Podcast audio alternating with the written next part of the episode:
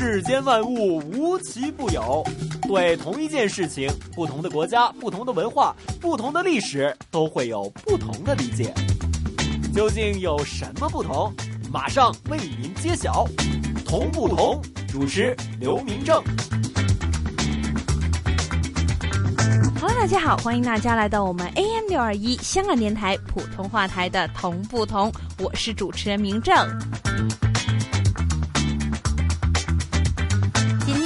给大家带来的这条胡同，就是我们北京胡同里面的东四五条。究竟在东四五条里面，和我们非常有北京代表性的东四胡同里面的那么多条胡同，有哪一些的特别之处？而且在东四五条里面，到底有哪一些的风景是在其他胡同里面都没有的呢？一首歌曲回来之后，开始我们今天的同不同。明正连同我们的北京胡同专家，带你一听这条虽然没有什么文人雅士或者达官贵人居住过，但是却有非常浓厚的艺术氛围的东四五条。狼伯伯，狼伯伯，这个世界那么大，究竟有什么好玩的呢？嘿嘿嘿嘿，那你就去找找看吧。找不到的话，我就要把你给吃掉。哇哈哈哈哈！童言无忌。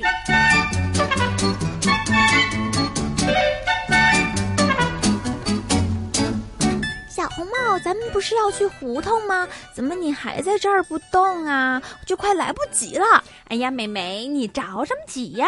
今天呢，咱们要去的这条胡同有一些名人曾经住过呢，我要了解一下呀。这些不是应该早就做好的吗？现在才来做，今天一大早就不见人了，不知道跟狼伯伯去哪儿疯了？哎，又去哪儿吃好吃的了呀？哎呀，妹妹不要生气，会长皱纹的呀。下次把你也带上嘛。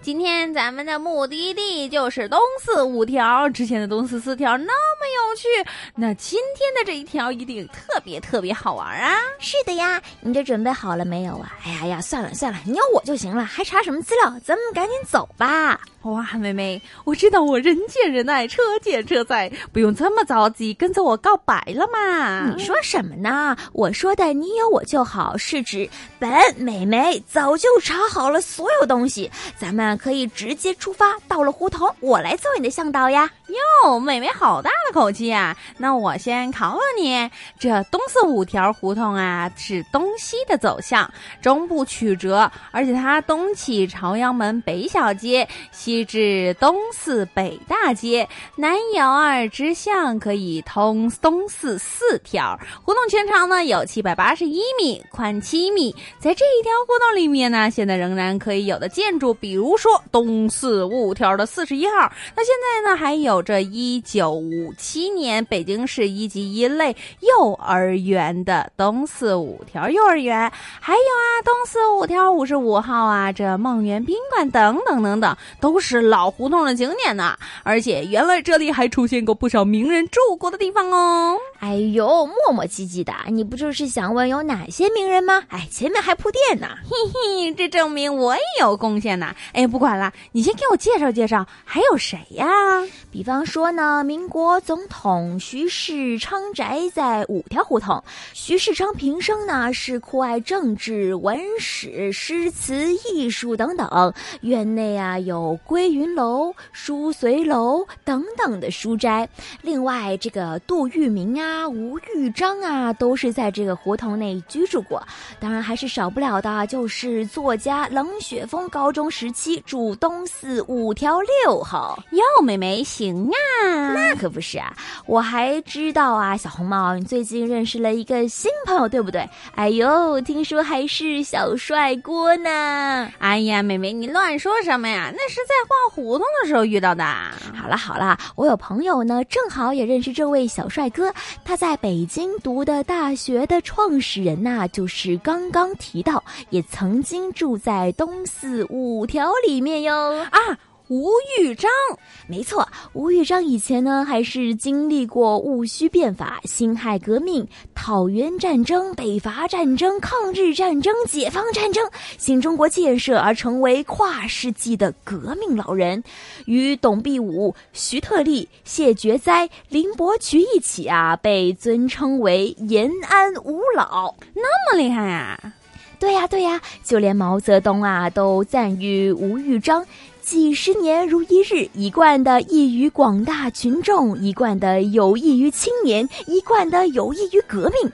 邓小平啊，还是高度评价过吴玉章是一位杰出的无产阶级革命家、教育家、历史学家、语言文学学家呢。哎呦，原来是这样，还原来相信我了解东四五条了吧？赶紧收拾好呀，咱们要出发喽！本故事纯属虚构，如有雷同，实属巧合。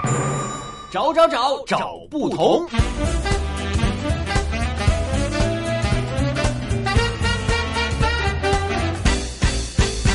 欢迎来到我们今天的同不同。今天明正带着大家一起来听一听这一条，虽然没有什么文人雅士或者达官贵人居住过，但是艺术氛围却非常浓厚的东四五条。首先，现在我们邀请到香港大学专业进修学院语言及文史哲学系的刘老师，为我们一起来介绍一下这一条那么特别的东四五条。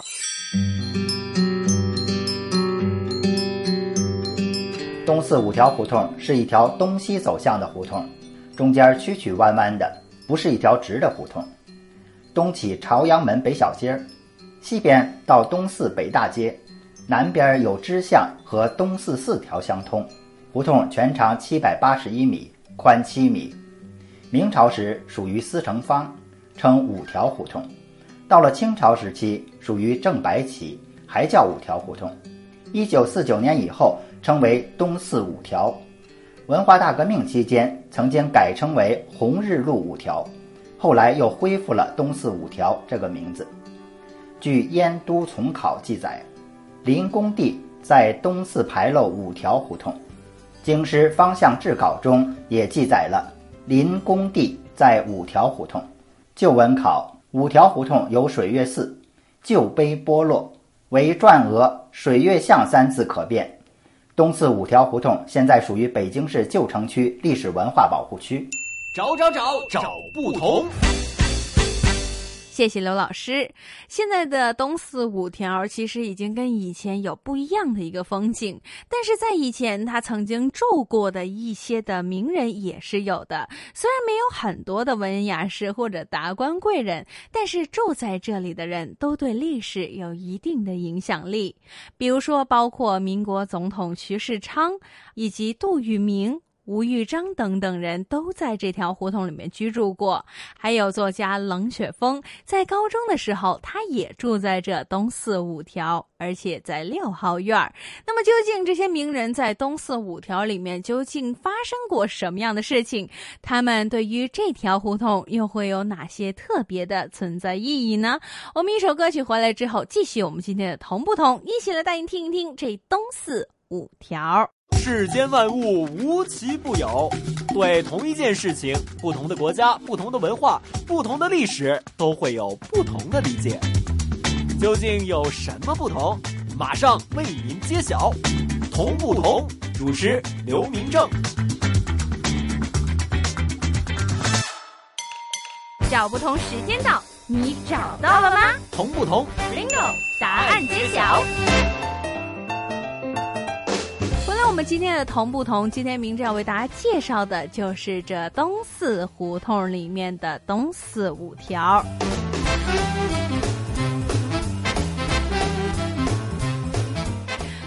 五条虽然说没有什么太多的文人雅士或者说达官贵人居住过，但是这里面呢却有几位呢非常为人所知，而且对于历史有一定影响力的人物曾经在这里面住过。其中，比如的就有杜聿明和吴玉章等人。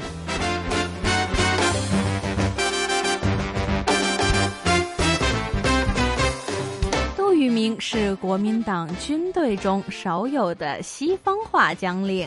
如果说张治中是中国传统武将的代表，胡琏是中国儒将的代表，而邱玉泉是中国少壮派猛将的代表的话，那么杜将军则可以算是这中国少有的西方化将领的代表。在抗日战争当中，杜聿明是国民党军队当中为数不少的闪电战的坚持者，和大多数中国军队在对日作战中积极防御、稳打稳扎的战术不一样。这杜泽明的作战特点就是进攻。以优势的火力压制敌手，以最快的攻击速度打垮敌人。他的经典战役就是昆仑关大捷。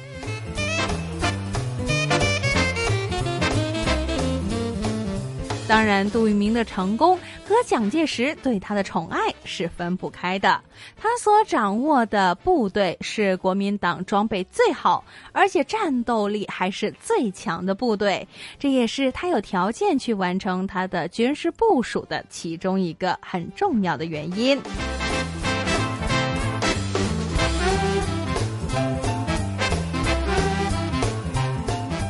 然而，他最后的失败，却也恰恰是因为刚刚的这一观念。在广阔的围海战场上，运动战专家粟裕将军的口袋战术，这杜聿明坚持进攻的战术，以致最后被分割包围，遭俘虏。可是他一生流血流汗。一笑作宗，成为了中国革命史上的一位重要的将领代表。除了在战场上有特别表现的杜聿明以外，还有吴玉章。吴玉章是中国的革命家，也是中国人民大学的始创人。到了现在为止，还有一个叫做吴玉章奖金的奖励。这个奖金的用途主要是用来鼓励国内有重大影响的高水准的人文社会科学论著。受到评奖的学科到了目前暂时有七个，包括马克思主义理论、教育学、历史学、语言文学、新闻学、经济学和法学。每个学科都会设立特等奖、一等奖和优秀奖，每五年呢就会评一次。每次每一个学科都设有特等奖、一等奖各一项，而优秀奖呢就有两至三项。这吴玉章奖金的数额暂定为特等奖每项三万元，一等奖呢每项有两万块钱，而优等奖呢每一项有一万元。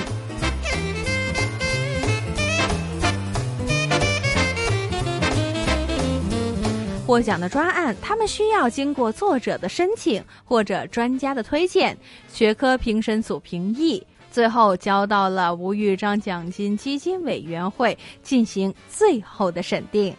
由于吴玉章曾经在中国人民大学担任校长，因此在中国人民大学特设吴玉章优秀教学奖和优秀科研奖等等。这些都是用来鼓励教学和科研成绩卓著的中国人民大学的教学和研究人员。这也是每五年评一次，每一次呢评教学奖和科研奖各一至两项。那么奖金都暂定为一万块钱，评奖的范围还不限于我们刚刚提到的七个科目。而在这个奖项里面，评奖的工作委托了中国人民大学有关的部门来负责。然而，除了我们刚刚说的这些的奖金以外，为了提高教学素质，他们也设立了吴玉章学术讲座，聘请了国内外著名的专家学者进行讲学。找不同时间到。你找到了吗？同不同？Bingo！答案揭晓。欢迎大家回来，我们今天 AM 六二一香港电台普通话台的同不同？我是主持人明正。要为大家介绍的就是这一条虽然没有什么文人雅士或者达官贵人居住过，但是艺术氛围却非常浓厚的东四五条。在东四五条，我们刚刚说，虽然没有什么文人雅士或者达官贵人，但是在上一节我们为大家介绍了其中两个非常有卓越贡献，而且对于中国历史上呢也有特别地位的两位人物。那么除此以外，在这里呢，其实也有一些名人故居，比如说在东四五条的三号院儿，就是御谦故居。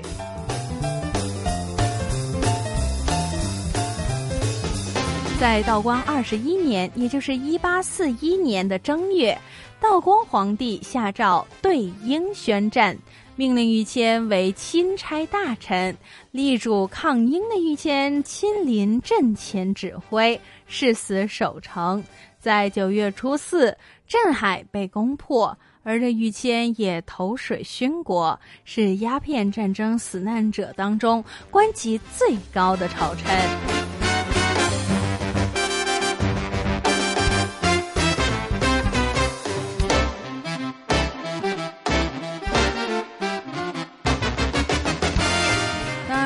了御谦故居以外，还有一个名人故居，就叫做涛园。它是东四五条和东四六条之间的玉芳胡同五号。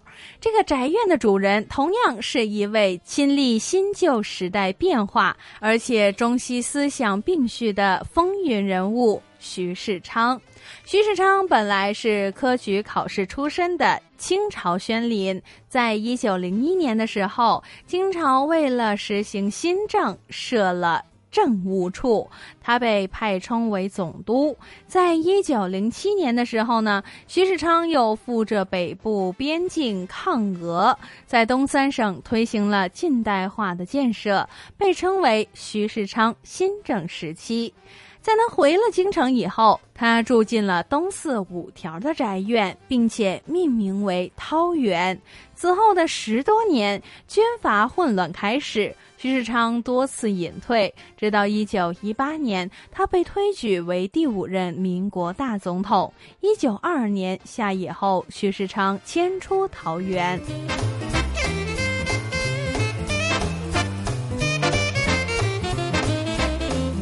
到了今天，桃园成为了北京幺六六中学以及一百四十余户居民的大杂院儿。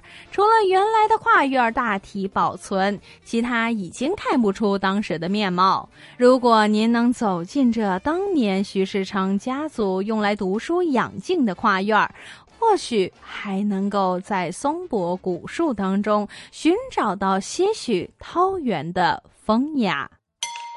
找不同时间到。你找到了吗？同不同？Bingo！答案揭晓。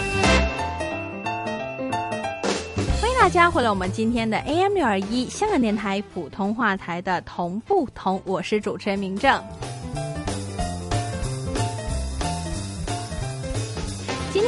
为大家介绍的就是这一条，虽然表面上没有什么文人雅士或者达官贵人居住过，但是艺术氛围却非常浓厚的东四五条。那么在刚刚上面一节呢，我们为大家介绍这个桃园的时候呢，我们提到了一个地方，就是东四五条和东四六条之间的玉芳胡同。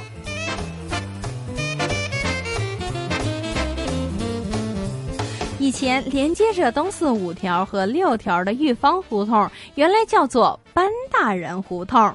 玉芳胡同一号院里面呢，也有班大人的宅地。这班大人名叫班第，和著名的孝庄皇太后同姓。他是处理清朝西部边疆藏蒙回部等等问题的专家，曾经平定了伊利的叛乱。后来因为叛党再起叛乱，班第寡不敌众，战死殉国。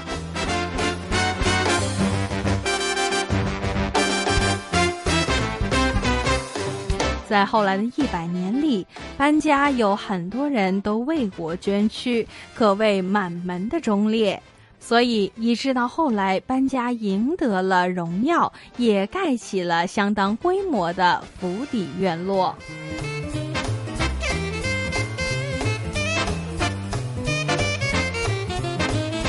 到了今天，当我们走进这位于玉芳胡同一号院的班第故居旧址，其实已经没有了当年的护院士兵，也见不到了当年镇宅的石狮。但是，当走访的时候，你会发现，当年的班第故居现在已经是以为商业用途，不对外开放，也不接受参观。喜欢寻访古迹的朋友，也只能够在门外观赏早已经被修缮多次的大门和外墙。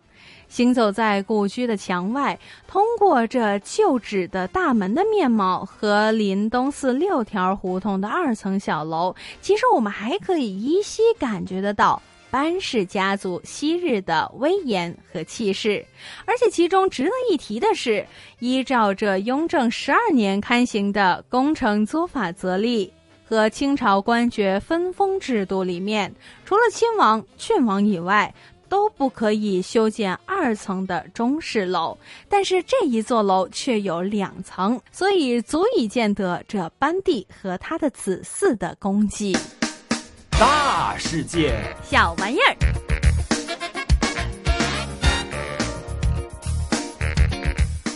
大家回来！我们今天的同不同，来到我们今天同不同最后一个小环节——大世界小玩意儿。今天明正要为大家介绍的呢，就是这。北京小玩意儿里面的雕漆，雕漆其实是把天然的漆料在胎上涂抹出一定的厚度，再用刀在堆起的平面漆胎上雕刻花纹的技法。由于色彩的不同，有的比如说是剃红，也有剃黑，也有剃彩和剃锡为目。北京的雕漆造型古朴庄重，而且纹饰非常的精美和考究，色泽也很光润，形态典雅，并且有防潮、抗热、耐酸、不变形和不变质的特点。这雕漆工艺是中国的漆工艺的一个重要门类，也是北京传统工艺美术的精华之一。它体现了中国工艺美术家的高超技艺和聪明才智，是中华民族传统工艺的瑰宝。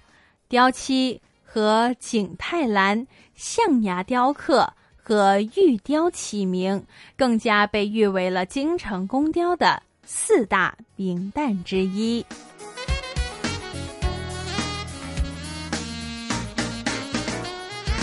既然雕漆是我们中国传统的民族艺术，其实这样工艺已经至少有一千四百多年的历史。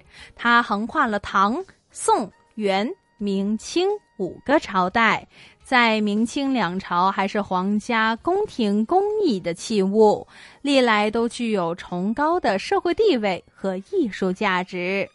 雕漆还在历史上又被称作为漆雕、剔红、剃黄。剃绿、剃稀、剃黑、剃彩、堆珠和堆漆，在明朝中后期呢，才被统称为雕漆。所以，这就是我们今天为大家介绍的北京的好玩意儿之一的雕漆。